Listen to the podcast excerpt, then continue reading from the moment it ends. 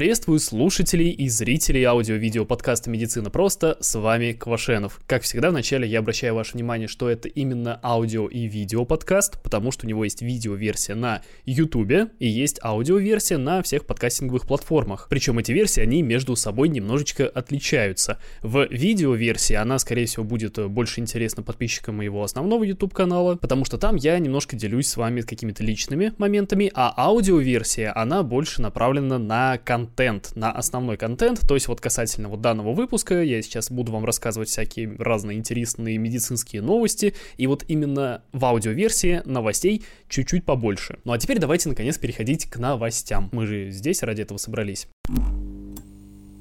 пар электронных сигарет может повысить уязвимость курильщиков к коронавирусу. Впрочем, ничего удивительного. Тут биологи, значит, выяснили такую штуку, что вот именно пар от именно электронных сигарет может повышать э, активность белков, которые важны для того, чтобы коронавирус проникал в клетку, внутрь клетки. Если вдруг кто не знает, э, вирусы, они сами по себе размножаться не могут, им нужно обязательно попадать внутрь клетки. Там они задействуют э, механизмы, внутриклеточные механизмы, которые вот она для себя там выстроила, которые работают на ее пользу. И вот вирусы эти механизмы крадет, скажем так, он их использует на благо себя, он берет все ресурсы клетки, он берет вот эти заводы и начинает самовоспроизводиться, начинает воспроизводить кучу таких же вот э, себе подобных вирусов, это уничтожает клетку, она разрушается, и в итоге вот эти новые просто орды э, вируса, они начинают распространяться по другим клеткам. Соответственно, чем быстрее вирус сможет попадать внутрь клетки, тем быстрее он будет размножаться, и тем тяжелее, соответственно, будет форма заболевания у конкретного человека. И главный в этом всем вопрос, а кому не насрать? Курильщики прекрасно знают, что курение вредит их здоровью, и если им плевать на себя, то всем вокруг тем более. Стимуляция мозга электрическим током помогла похудеть. Есть такая довольно неприятная штука, как компульсивное переедание. Простым языком, это вот э, приступ, у человека случаются приступы, когда он не может контролировать объем съеденной пищи. Он просто вот жрет, жрет, жрет, жрет, жрет, пока там вообще совсем плохо ему не станет. И лечению такие вот состояния поддаются очень, э, ну, очень с большим трудом. И особо, особо неэффективны, не особо эффективны, точнее. Люди даже идут на хирургические операции, они себе уменьшают объем желудка, желудка, то есть, ну, прям просто вырезают из него кусок, затем сшивают, желудок становится гораздо меньше, и, соответственно, чувство сытости приходит гораздо раньше, соответственно, съесть так много уже не получается, но даже такая вот радикальная, казалось бы, мера не особо помогает. Если вдруг у кого-то возник вопрос, а зачем все это делать, слушайте, причина смерти номер один в мире — это болезни сердца, ну, болезнь сердечно-сосудистой системы, и ожирение — это одна, одно из тех заболеваний, которое к, к этому напрямую ведет. И ученые считают, что есть э, конкретная причина вот этим приступом переедания, и кроется она в слишком высокой активности определенной зоны мозга. Даже на мышках успели проверить э, эту теорию свою, оказалось, что да, если вот на эту самую зону, на эту область мозга воздействовать э, высокочастотной стимуляцией, ну то есть таким образом подавлять активность этой э, области мозга у мышки, у которой вот есть приступы переедания, то в итоге эти самые приступы становятся реже и слабее. А это значит что? А это значит, что эксперимент удался, и надо идти и искать добровольцев среди людей. И вот исследователи из из Стэнфордского и Пенсильванского университетов нашли себе двух женщин с третьей степенью ожирения. Я вам тут где-нибудь картиночку прикреплю, чтобы было примерно понятно, насколько много это лишнего веса. И, в общем, сначала изучили мозг конкретно вот этих двух женщин. Сначала изучали, так как не было, в принципе, такой цели убить аппетитно совсем, прям окончательно, все-таки нужно, чтобы в нормальной степени он нормально работал, нормальный был аппетит. Поэтому сначала изучили активность мозга во время обычного приема пищи, когда женщины были голодны объективно, а затем искусственно создавали у них приступ вот этого переедания. Это на самом деле очень интересно делали, то есть поставили перед ним просто огромный такой шведский стол со всякими разными вкусняшками, и у женщин в итоге начинался вот этот самый приступ, и в этот момент изучали у них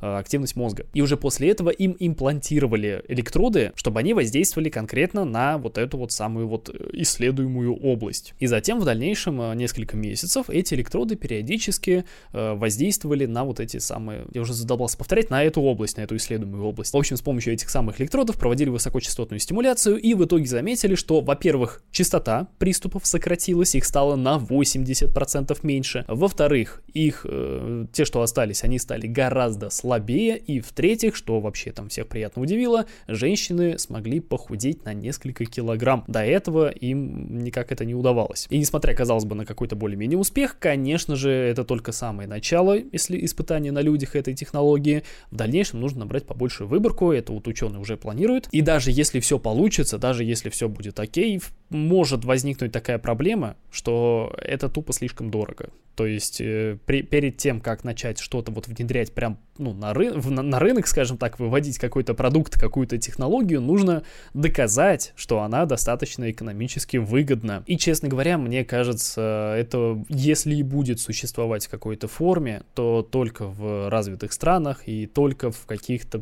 Короче, это по-любому не будет прям супер популярно. Назальная вакцина от COVID-19 прошла до клинические испытания. Сразу обозначу. Назальная вакцина это просто такой спрей в нос. Если вот обычная вакцина это тебе в мышцу делают укол, то тут просто тебе нужно так вот в нос сделать, и все, ты э, ревакцинирован, ты привит. Фишка назальной вакцины именно в ревакцинации. Дело в том, что если мы э, ревакцинируем человека просто вот обычной вакциной через вот э, внутримышечный укол, то существует такое вот предположение, что, возможно, иммунитет выработается не только к вирусу, к коронавирусу, но и также к самому вектору. Так, тут, наверное, стоит обозначить.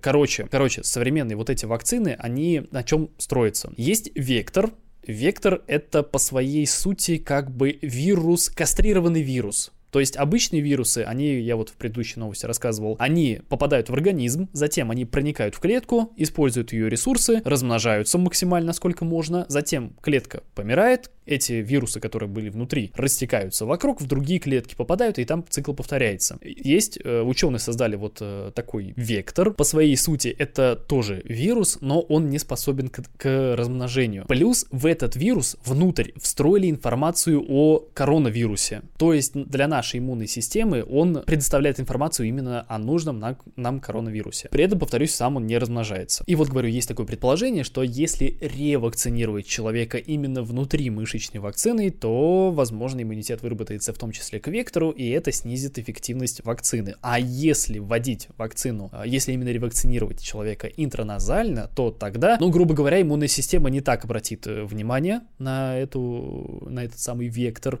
тот успеет попасть внутрь клетки, и тогда вакцина подействует правильно. Тогда иммунная система снова получит информацию о коронавирусе. Ну и вот, в принципе, вот в этом состоит новость, что эта самая интраназальная вакцина, на которую есть вот такие большие надежды, она прошла до клинические испытания. Значит, следующий этап — это испытание на добровольцах.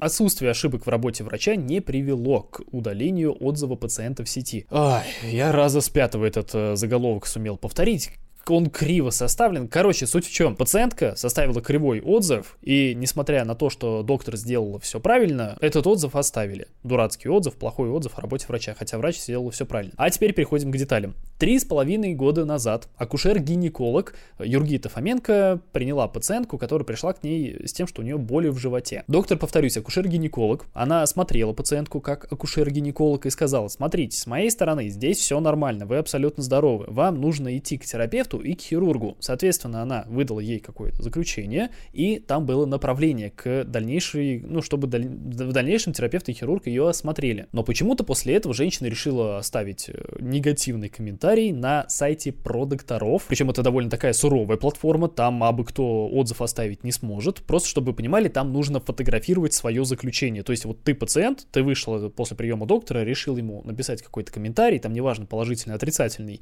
и ты должен фото фотографировать свое заключение, которое тебе выдал доктор. Оно, конечно же, никуда там не распространяется, просто чтобы платформа убедилась, что этот отзыв реальный, и ты реально был на приеме вот у этого доктора в указанное время. Но дело в том, что вот эта конкретная пациентка на доктора написала какой-то прям такой невменяемый отзыв, неадекватный, там были формулировки, что типа, а, все ужасно, а, некомпетентный специалист, не ходите к ней. Ну, то есть объективностью тут как бы и, и не пахнет. И любой бы другой человек просто проигнорировал бы это дело, как и доктор, как и любой другой пациент, который смотрит отзывы, потому что, ну, явно видно, что что-то какая-то ерунда. Если бы конкретно какие-то были предъявы, конкретные там какие-то косяки указывались, это на этот отзыв можно смотреть. А здесь все ужасно, не ходите. Ну, что это такое. Короче, ну Юргита Фоменко, доктор, решила наказать эту пациентку, решила, чтобы справедливость восторжествовала, перед ней извинились, комментарий удалили, ну еще и моральный ущерб ей компенсировали. То есть она подала на нее в суд, на эту пациентку. И вот три с половиной года длилось разбирательство. Там было, среди прочего, кстати, это не всегда делается, вроде даже как это впервые было сделано, сама доктор заказала на себя, на свои действия экспертизу, чтобы независимые медицинские эксперты оценили ее работу и они, ну, сказали, здесь докопаться не к чему, это, ну, доктор все сделала правильно. Плюс было две лингвистических экспертизы, чтобы оценить непосредственно сам комментарий, который оставили на сайте про докторов, чтобы, ну, обнаружить там или, наоборот, не обнаружить какую-нибудь там клевету и так далее. В общем, спустя вот столько времени разбирательств иск оставили без удовлетворения, потому что посчитали, что пациентка оставила свое субъективное мнение. То есть просто вот свое субъективное мнение, оно может быть каким, а, абсолютно любым. И ее комментарий никаким образом деловую репутацию врача не принижает, не позорит, не порочит. Это называется не порочить. И плюс еще адвокат, которая представляла интересы вот этой пациентки, и платформы про докторов также отметила такой момент, что если бы все-таки этот иск удовлетворили, то был бы создан такой судебный прецедент, что, короче, в дальнейшем тогда бы, если люди захотели бы оставлять отзывы о работе какого-нибудь специалиста, не только доктора, а в принципе любого репетитора, например, то им бы пришлось запасаться экспертизой. Им бы перед тем, как писать комментарий, пришлось бы обращаться к каким-нибудь профессионалам профессиональным экспертам, платить им деньги, чтобы они подтвердили, что да, вот такой комментарий имеет право на существование, иначе их бы комментарии могли бы просто-запросто удалить. Поэтому, с одной стороны, Юргите Фоменко, вот доктору, который подавал суд, хочется пожелать поменьше обращать внимание на всяких неадекватных пациентов и на их отзывы в комментариях. Хочется также похвалить э, платформу про докторов, ну, точнее, их адвокатов за то, что они не позволили создать такой судебный прецедент, который, возможно, бы привел к нехорошим последствиям. А с другой стороны, лично вот у меня доверие к отзывам на этой платформе как-то пошатнулось, потому что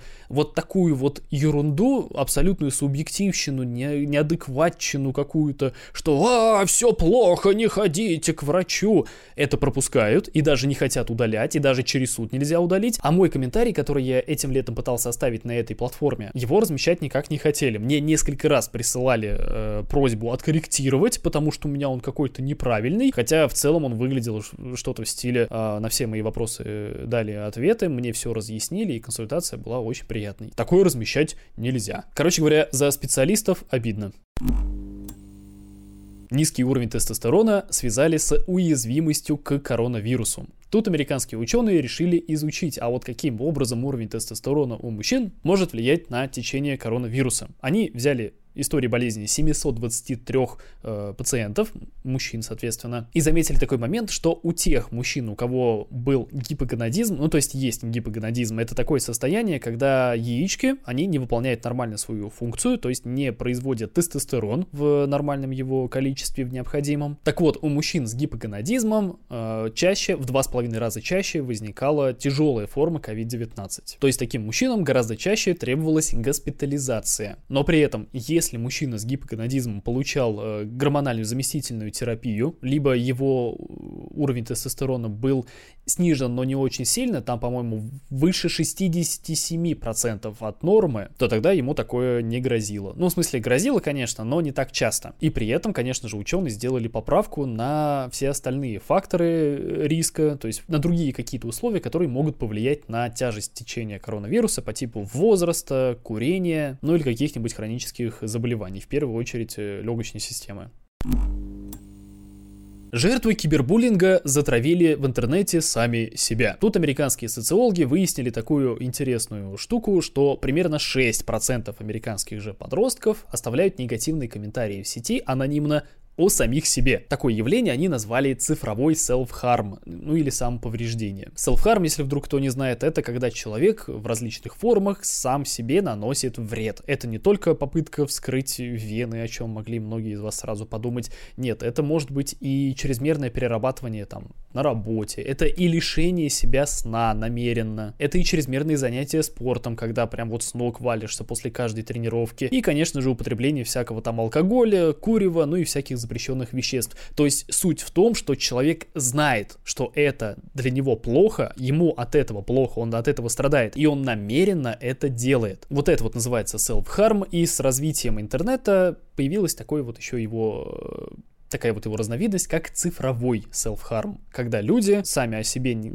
анонимно пишут негативные комментарии, что вот он такой секой там дебил, и также еще и могут сливать компромат о себе. Также анонимно они просто распространяют, что типа, ой, смотрите, что я нашел. При этом это распространяет сам человек. И вот именно с цифровым селфхармом существует такая проблема, что он достаточно незаметен. Почти всегда, если человек сам не признается в том, что он пишет о себе такие вещи, а как раз вот э, в данном исследовании американские, которые вот э, социологи провели, это были просто опросы. И вот если человек, говорю, сам об этом не заявит, об этом не расскажет кому-нибудь, то с большой вероятностью об этом никто и не узнает. В отличие от старого доброго селфхарма, когда человек пашет, сутки напролет, ничего не ест, а также курит какой-нибудь там Беломор канал целыми пачками. Вот такое трудно пропустить. Австралийские ученые придумали, как не дать бегунам обосраться. Буквально. Среди бегунов на длинные дистанции существует такая вот проблема, как диарея бегуна, и ее еще часто называют пешеходой Сан-Франциско. Я сейчас серьезно, и название это не простое, а связано именно с обилием говна на улицах Сан-Франциско, на некоторых улицах. Можете погуглить, лучше на английском языке. Это реально существующая проблема. Так вот, человеку во время длительного бега, иногда так случается, требуется, прям требуется срочно опорожнить кишечник. И иногда люди делают это прямо на бегу. Не, ну а чё, все вокруг все равно в курсе этой проблемы, а рекорд это надо как-то устанавливать. И те, кто сейчас смотрит меня на ютубе, пожалуйста, простите, что я испортил вам аппетит, возможно. Но я специально разместил эту новость в конце, чтобы вы успели там доесть, если вдруг что-то едите. Так что не серчайте. В общем, суть в чем? ученые из Австралии придумали, ну, они предположили, скажем так, э, и вот придумали одну интересную идею, как можно бегунам а, снизить вероятность э, такого вот а, неприятной оказии, чтобы ее, чтобы она не, не, не так часто случалась. Короче, в нашем организме есть парасимпатическая нервная система и симпатическая. Симпатическая отвечает за, скажем так, добывание пищи, то есть за активную работу мышц, скелетных мышц, чтобы там быстренько бежать, чтобы там сражаться, драться, вот за это все а парасимпатическая нервная система, она отвечает за работу внутренних органов, то есть, скажем так, за усваивание пищи. И причем вместе работать эти нервные системы, они не могут. Всегда более активна какая-то одна. Прикольно, да, у нас организм придумал. Каких-то 200 миллионов лет эволюции для этого понадобилось. Короче, суть в чем? Когда человек бежит вот такую марафонскую дистанцию, у него, само собой, более активна симпатическая нервная система, и под ее действием кровоток в организме распределяется таким образом, чтобы больше крови притекало именно к мышцам, к сердцу, к легким, то есть вот то, что сейчас задействовано, то, что сейчас работает, это сейчас и будет снабжаться кислородом наиболее активно. А всякие внутренние органы по типу там, ну, те же органы пищеварения, на данный момент они не особо, их работа не нужна, поэтому им можно кислорода и поменьше давать. И вот существует одна из теорий возникновения диареи бегуна как раз в том, что именно из-за длительного кислородного голодания стенка кишечника начинает немножечко так отмирать, и из-за этого начинается диарея. И вот австралийские ученые придумали интересный способ, как избежать таких коричневых последствий. Они надели на бегунов компрессионные чулки. Компрессионные чулки это штука довольно простая, и она много где применяется. Например, э, у, лю- у людей, у которых есть недостаточность мозгового кровообращения, казалось бы, да, где ноги, где мозг, но тем не менее, как-то в некоторой степени компенсировать эту самую недостаточность э, мозгового кровообращения ее можно с помощью простых э, вот этих чулков. А кишечник, он же ближе к ногам, чем мозг, логично, да, так что, ну, по идее, это должно помочь. Поэтому вот ученые из Австралии взяли группу добровольцев и замеряли у них нет, никто не доводил бедных там бегунов до обсирания. Нет, это не потребовалось,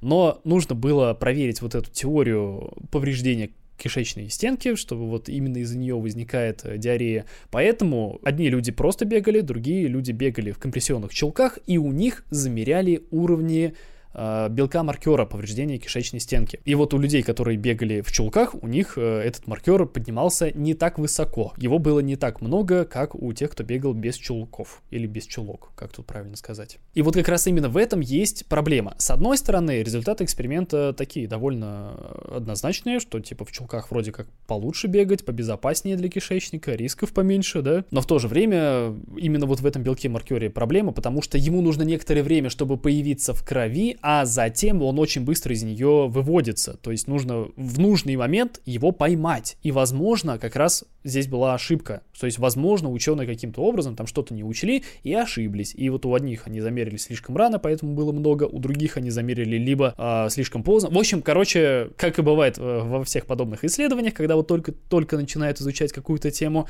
необходимо дальше разбираться в этом вопросе. Обязательно подпишитесь, чтобы не пропустить свежие новости. Подписывайтесь на YouTube канал, подписывайтесь на подкаст. На подкасте, напоминаю, было аж на две новости в этот раз больше, чем э, в видеоверсии. Все ссылки будут в описании. И в описании к подкасту, и в описании к ролику. В описании загляните, там есть интересные штуки. И самое главное, вот прям что самое главное вообще стоит э, понять, э, узнать в Телеграме новости выходят гораздо раньше. Чтобы вы понимали, на данный момент у меня новостей на три выпуска вперед расписано. И какие-то из них уже вышли в Телеграме. На этом все. С вами был Квашенов. До скорого.